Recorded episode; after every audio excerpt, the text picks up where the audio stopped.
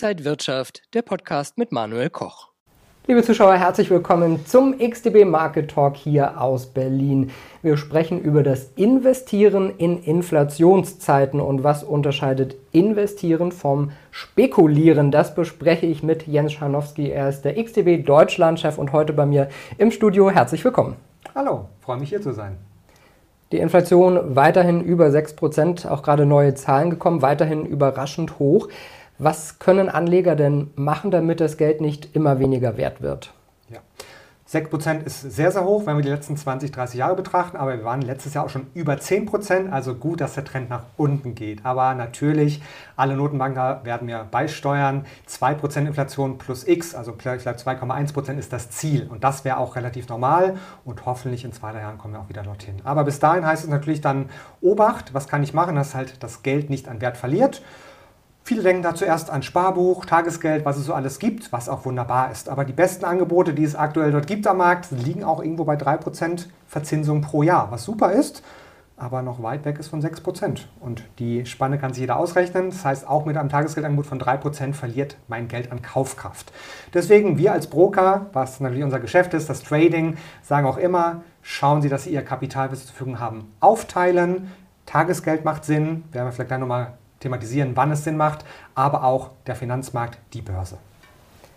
Jetzt habe ich das Gefühl, äh, Banken und auch andere Finanzdienstleister haben sich so ein bisschen überboten mit Tagesgeld angeboten, um Kunden zu locken. Für wen ist es dann aber trotzdem interessant?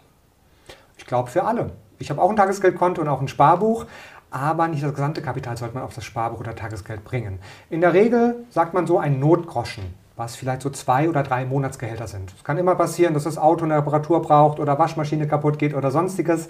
Dafür ist der Notgroschen da und dann das Geld dort parken auf dem Tagesgeldkonto. Wenn ich aber mehr Kapital habe, sollte ich auch an die Börse und an die Aktien denken. Wir haben jetzt Juli 2023. Ich habe mir mal geschaut, was die Performance vom DAX war seit Jahresbeginn und wir liegen über 16 Prozent in einem halben Jahr, was natürlich weitaus mehr ist als die Inflationsrate. Es gibt sogar einzelne Aktien, die auch 20, 40, 60 Prozent gemacht haben. Ich persönlich, ich darf keine Anlageberatung machen, aber schaue mir immer noch die Hugo Boss zum Beispiel an. Die hat, glaube ich, noch weitaus mehr gemacht. Natürlich mit Schwankungen, was wir auch gleich nochmal thematisieren, aber es lohnt sich immer, auch einen Teil des Kapitals, was man hat, auch an den Finanzmärkten zu investieren. Ja, wir wollen ja auch über das Investieren sprechen. Was bietet sich da an? Wenn ich Anfänger bin und vielleicht noch gar nichts mit der Börse zu tun habe, sollte man natürlich mit den Klassikern loslegen. Das sind die Aktien oder auch Fonds, ETFs. Da kann man dann Einzelwerte sich rauspicken. Man schaut im Internet, online, gerne auf der Seite XDB oder auch andere Quellen nach, welche Aktien relevant sind.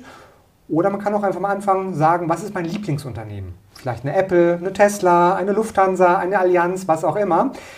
Was ist denn nämlich eine Aktie? Die Aktie ist nichts anderes als ein Anteilsschein von einem Unternehmen. Und das Prinzip bei einer Aktie ist es so, wenn das Unternehmen Gewinn macht und gut performt, wird auch der Aktienkurs steigen. Und vielleicht ist das Lieblingsunternehmen, was ich habe, ja auch so, dass ich sage, ich glaube an Apple, weil die haben tolle Produkte und es wird auch immer weiter steigen. Jetzt ist nur ungefähr jeder fünfte Erwachsene in Deutschland am Aktienmarkt aktiv. Äh, für viele bedeutet Börse immer noch so ein bisschen negativ, so einen, so einen negativen Ruf. Was unterscheidet denn, dass wir das mal ganz klar sagen, dieses Spekulieren, was ja eher den negativen Ruf vielleicht hat, vom wirklichen Investieren auch in die Zukunft und auch fürs Alter? Beim Investieren geht man in der Regel von längerfristigen Anlagen aus, vielleicht ein Jahr oder fünf Jahre oder sogar auch zehn Jahre und länger. Eine langfristige Investition, wo ich dann auch vielleicht einmal mehr eine Dividende bekomme, also einen Anteil vom Gewinn vom Unternehmen oder auch im Fonds und halt auf langfristige Anlagen setze. Das kurzfristige Spekulieren, der Name sagt es schon, eher kurzfristig, das kann Tage, manchmal auch eine Stunde oder Minuten sein. Da möchte ich von kurzfristigen Kursbewegungen profitieren. Das ist die Spekulation. Das Investieren ist in der Regel mit weniger Risiken verbunden, aber, das ist eines der Grundprinzipien der Börse, auch mit weniger Chancen. Das heißt, wenn ich langfristig investiere, oftmals kann man so sagen, durchschnittliche Renditen liegen so bei 5, 6, 7, 8, 9 Prozent. Aber falls auch mal der Markt runtergeht, und das ist an den Märkten immer der Fall, kann es vielleicht auch mal 5, 6, 7, 8 Prozent runtergehen pro Jahr.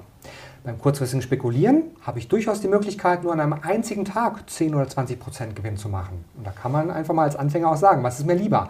5 oder 10 Prozent plus pro Jahr oder 5 oder 10 Prozent plus pro Tag.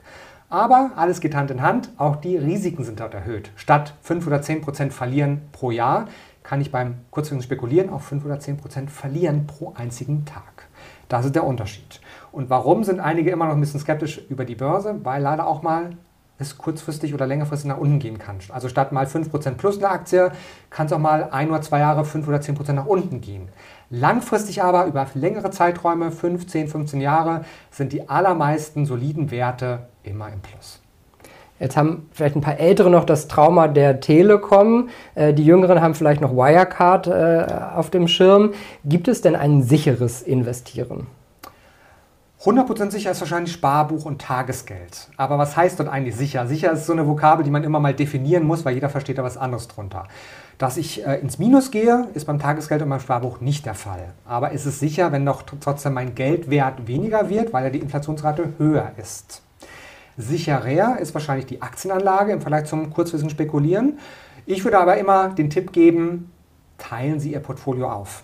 Das heißt, der Notgroschen, den wir schon angesprochen haben, zwei, drei Monatsgelder, was auch immer, auf Tagesgeld, kein äh, Risiko, dass ich ins Minus komme. Und dann ein Teil, vielleicht längerfristige Anlagen, das können 50, 60, 70 Prozent sein von meinem verfügbaren Kapital, je nach Alter, Risikoappetit und vielen weiteren Faktoren mehr. Und dann auch, wenn ich möchte, vielleicht 10, 20 Prozent meinem Kapital in kurzfristige Spekulation, damit ich da auch mir die Chance nicht verbaue, auch mal 15 Prozent Gewinn pro Tag, pro Woche oder pro Stunde zu machen, je nachdem, wie weit ich auch ins Risiko gehen möchte. Also ein sicheres Portfolio nach meinem persönlichen Geschmack ist die Aufteilung. Es gibt Sprichwörter in Deutschland, nicht alle Eier in einen Korb legen und das gilt auch für das Geld. Also 10, 20, 30 Prozent, was auch immer, die zwei, drei Monatsgehälter bitte anlegen, im Tagesgeld 50, 60, 70 Prozent, was auch immer, das ist individuell unterschiedlich, in sicheren Anlagen wie Aktien und dann auch 10, 20, 30 Prozent, je nach Neigung, in Spekulation, wenn ich möchte. Jetzt sagen viele immer, das ist so kompliziert, ich verstehe das nicht. Muss man sich denn wirklich sehr intensiv damit beschäftigen und wie kriegt man so den Start da vielleicht? ich neige zu vergleichen. Ich finde immer so Fußballvergleiche gut und ich glaube, wir haben 20, 30 Millionen Fußballfans in Deutschland. Alles ist gut. Also es gibt genug Leute, die sagen, ich spiele ein, zwei Mal die Woche mit meinen Freunden im Park, in der Halle Fußball. Werde aber wahrscheinlich dann kein Fußballprofi dadurch. Trotzdem ist es ja super. Ich habe Sport, ich habe Bewegung, ich habe Spaß dabei, alles wunderbar. Oder ich sage, ich bin Fußballprofi, ich trainiere jeden Tag zwei, drei, vier Stunden, habe ein Team dabei und so weiter und so fort. Und dann kann ich vielleicht auch davon sogar als Beruf leben oder sogar sehr, sehr reich werden. Alles das gibt es auch an der Börse. Und ich muss einfach entscheiden, wie viel Zeit möchte ich investieren, alles ist gut. Es kann eine Stunde pro Monat sein oder eine Stunde oder fünf Stunden pro Tag. Dazwischen liegt alles. Und je nachdem, wie viel Zeit ich investieren möchte, wie viel lernen ich möchte, was für eine Ausstattung ich habe und so weiter und so fort, so größer wird vielleicht auch mein Ergebnis sein. Ich zu Hause habe zum Beispiel zwei Monitore, aber nicht jeder möchte zwei Monitore, weil ich einfach so oft schaue und dann habe ich meine zwei, drei Charts auf dem zweiten Monitor. Ist eine kleine Investition von 200, 300, 400 Euro vom Monitor, will auch nicht jeder machen. Und derjenige, der sagt, ich schaue nur eine Stunde im Monat, der braucht es wahrscheinlich nicht. Und dazwischen liegt alles. Jetzt äh, sind wir in, im Sommer. Im Sommer gibt es oft so eine Sommerflaute. Äh, wie kann man sich denn jetzt vielleicht gut positionieren, um dann in den stärkeren Monaten zum Jahresende auch gut dazustehen? Auch da neige ich wieder zum Sprichwort. Es gibt ein schönes Sprichwort, das wahrscheinlich viele auch kennen: Sell in May and go away, weil oftmals im Sommer nicht ganz so viel los ist. Aber wenn wir die Statistik mal anschauen, die letzten 20, 30 Jahre, hat das nicht immer gepasst. Es gab Monate, wo Stillstand war und es gab Monate, die Sommerrallye, was dann genau das Gegenteil ist. Ich bin immer dafür, nicht nur das Kapital aufzuteilen, sondern auch seine Zeit, weil wir alle leben nur 70, 80, 90, 100 Jahre und da soll natürlich auch im Sommer der Urlaub zugehören. Also vergessen Sie nicht, Ihre Freizeit, auch den Urlaub zu machen, die zwei, drei, vier Wochen im Sommer. Wenn Sie dann aber sagen, der Sommer geht ja länger als zwei, drei, vier Wochen, ich möchte auch dann mit der Börse mich beschäftigen, Schauen Sie die Börsenkurse an, schauen Sie, wie die Kurse die letzten vier Wochen waren, schauen Sie Ihre Lieblingsunternehmen an und überlegen Sie dann, ob Sie sagen, jetzt könnte ein guter Zeitpunkt sein, einzusteigen. Den richtigen Zeitpunkt erwischt niemals. Das ist auch so ein, so ein Traum, so ein Wunsch von vielen Einsteigern. Ich möchte den günstigsten Kurs ever finden und dann zum Höchstkurs, was es immer gibt, verkaufen. Und das schafft kein Profi, niemand. Es ist immer gut, wenn man einen einigermaßen guten, günstigen Einstiegskurs bekommt und einen einigermaßen hohen Ausstiegskurs. Das ist der beste Tipp. Und damit haben Sie auch einen weiteren Tipp bekommen, niemals immer das Beste erwarten. Wenn Sie statt, was weiß ich, 10, 20 Prozent, die eine Aktie vielleicht im Jahr macht, zum besten Kursen, darf vielleicht auch nur 10 Prozent mitmachen, sind Sie sehr, sehr gut dabei. Und das kann im Sommer passieren oder im Winter oder im Frühling. Das heißt, einfach auch langfristig denken und immer mit dabei sein.